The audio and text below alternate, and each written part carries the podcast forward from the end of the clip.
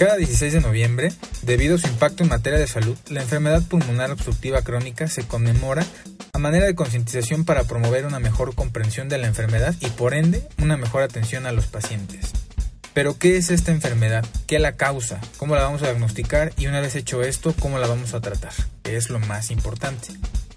En los siguientes minutos daremos un breve repaso para tratar de dejar el tema lo más claro y preciso posible. En su edición del 2017, la Iniciativa Global para la Enfermedad Pulmonar Obstructiva Crónica, la GOL, que es una guía para el manejo del EPOC, lo definió como una enfermedad frecuente, prevenible, tratable, caracterizada por unos síntomas respiratorios y una limitación del flujo aéreo persistentes, que se deben a anomalías de las vías respiratorias o alveolares causadas generalmente por una exposición importante a partículas o gases nocivos. Para entender la EPOC básicamente hay que saber que es una enfermedad que se puede prevenir y tratar, que consiste en que el paciente no va a poder sacar el aire que respira, así de sencillo. ¿Todo esto por qué? Porque esas partículas nocivas, como lo dice la GOL, que la mayoría de las veces esas partículas van a ser tabaco, van a irritar los tejidos pulmonares. Esa irritación va a ocasionar inflamación y bueno, todos sabemos que cuando hay inflamación una ola de células va a llegar a ese lugar donde algo anda mal, ¿no? El problema no es que lleguen esas células, sino lo que ellas traen consigo, enzimas, encargadas de deshacer proteínas y otras citocinas que ya en conjunto van a alisar la matriz extracelular.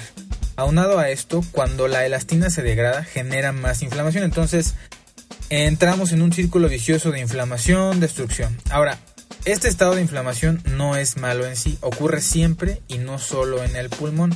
El problema es, número uno, que sea repetitivo y número dos, que no haya algo que lo controle. ¿Y qué puede ser ese algo que lo controle? Una enzima llamada alfa-1 antitripsina, por ejemplo, que es una antielastasa, o sea, que no permite que la elastina se degrade. Esta enzima se codifica en el cromosoma 14 y hay gente que no la tiene y empieza con problemas desde edades muy tempranas y si luego esta persona fuma, pues bueno, ya saben lo que va a pasar. Cuando todo este círculo vicioso es constante, se empieza a perder matriz extracelular, que es justamente donde crecen las células epiteliales. Así que estas células ya no van a tener donde crecer. Hay que recordar que ellas son quienes reparan, por así decirlo, el tejido. Así, si ya no van a crecer, vamos a tener una reparación ineficiente, lo que nos va a llevar a uno de los estados de la época, el enfisema. Porque antes se concebía la enfermedad, al EPOC, como la suma de enfisema más bronquitis crónica. Actualmente no es así, pero por cuestiones académicas es más fácil entenderlo de esta manera. Ahora, siempre hay una mezcla de ambas entidades, me refiero al enfisema y a la bronquitis crónica, pero si el paciente cursara solo con enfisema tendría como característica clínica un tórax en barril y disnea, lo que evidentemente lo va a hacer hiperventilar. En etapas avanzadas, estos pacientes pueden presentar valores de oxigenación normales, entonces si sumamos que se la pasan hiperventilando, o sea, por decirlo de una manera más gráfica, jadeando y que tienen buena oxigenación, tenemos a los sopladores rosados, como se les conoce. Cuando hablamos de bronquitis crónica, nos referimos a un paciente que tose por tres meses consecutivos en un periodo de dos años. Entonces, deducimos que la definición de enfisema es morfológica o anatomopatológica y la bronquitis tiene una definición clínica. Hacer el diagnóstico una vez sabiendo todo esto se vuelve muy fácil. El paciente que va a llegar a la consulta va a ser hombre, mayor de 40 años y con los datos de tos que ya mencionamos. Ahora no quiere decir eh, que no pueda llegar una mujer de 35 años. Lo que quiero decir o dar a entender es que epidemiológicamente esas características son las más frecuentes. Hombres mayores de 40 años, que tosen y que tengan antecedentes de tabaquismo o contacto con partículas nocivas. A todo esto le vamos a sumar un dato espirométrico, el valor de FEB1 o volumen expiratorio forzado en, el primer segundo sobre la capacidad vital forzada o FBC después de aplicar un broncodilatador. Si el valor de esta relación es menor a 0.7, pues vamos a tener un dato que nos va a hacer o nos va a confirmar el diagnóstico. En condiciones normales, el FEB1 representa más o menos el 80% de la capacidad vital forzada. ¿Qué quiere decir todo esto? Que durante el primer segundo, cuando inspiremos de manera forzada, em, el volumen de aire que expiremos va, va a corresponder al 80% del total que puede haber en los pulmones. Ahora, todo esto puede ser confundido con asma porque da unos datos similares, sin embargo por eso se utiliza el broncodilatador.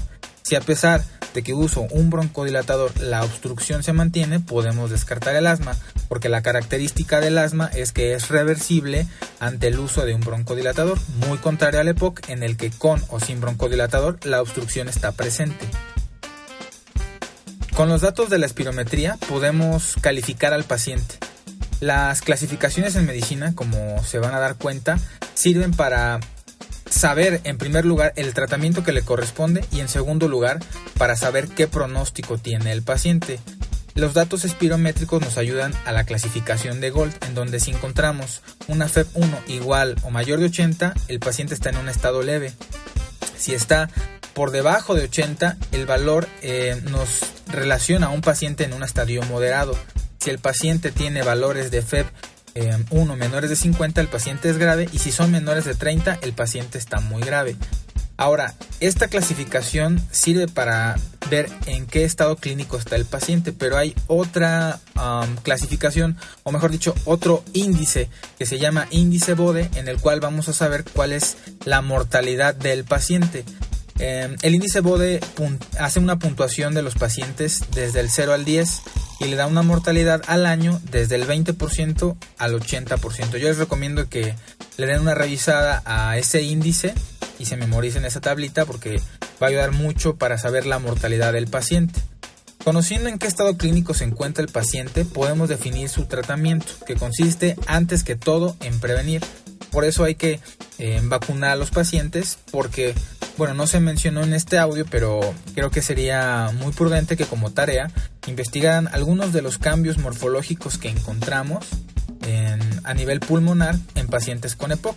Entre ellos está el aumento de moco y el cambio de la motilidad ciliar. Entonces, eh, los cilios sirven para empujar el moco y el moco sirve para atrapar gérmenes. Si los cilios no se mueven y el moco aumenta, entonces tenemos por ahí un caldito de cultivo en el que pueden crecer algunos microorganismos. Por eso hay que, entre otras cosas, vacunar a los pacientes, como puede ser la vacuna del neumococo. Dentro de los fármacos que vamos a utilizar, bueno, se conocen cuatro grandes grupos. Los broncodilatadores, que van a aumentar directamente la FEB1, los agonistas betas que van a relajar el músculo liso, estimulando los receptores adrenérgicos. Hay que saber que de estos agonistas beta se tienen de corta y de larga duración. Hay antimuscarínicos.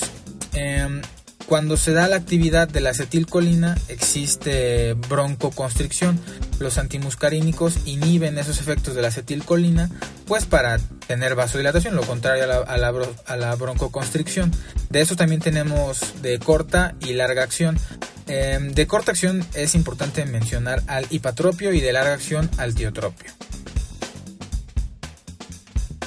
Tenemos también metiljantinas que aunque no se conoce bien específicamente cómo funcionan, eh, sabemos que relajan el músculo liso bronquial y los vasos pulmonares, aumentando el aclaramiento mucociliar, que es algo que ya habíamos mencionado em, con respecto a los cambios que se dan por ahí con el movimiento de los cilios y el aumento del moco. Entonces aquí el medicamento que se utiliza pues es la teofilina. A partir de esto vamos a obtener una especie de algoritmo donde según la clínica del paciente iremos añadiendo un medicamento sobre otro o cambiando de corta a larga y en el dado caso que exista alguna exacerbación solamente vamos a agregar el uso de esteroides, ya puede ser de entrada orales y después sistémicos.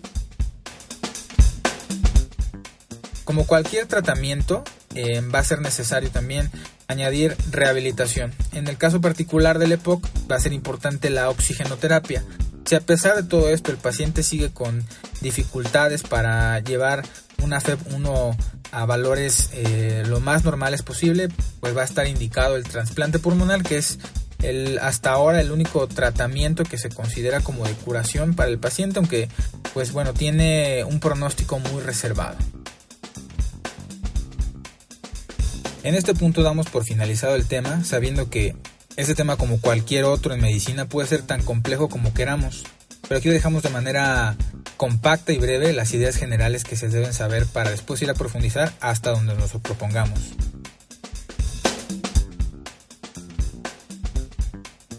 Yo soy el doctor Mondragón, esperamos que nuestro trabajo les sea de ayuda, esperamos que nuestro trabajo también sea de su agrado. Nos escuchamos en la siguiente entrega.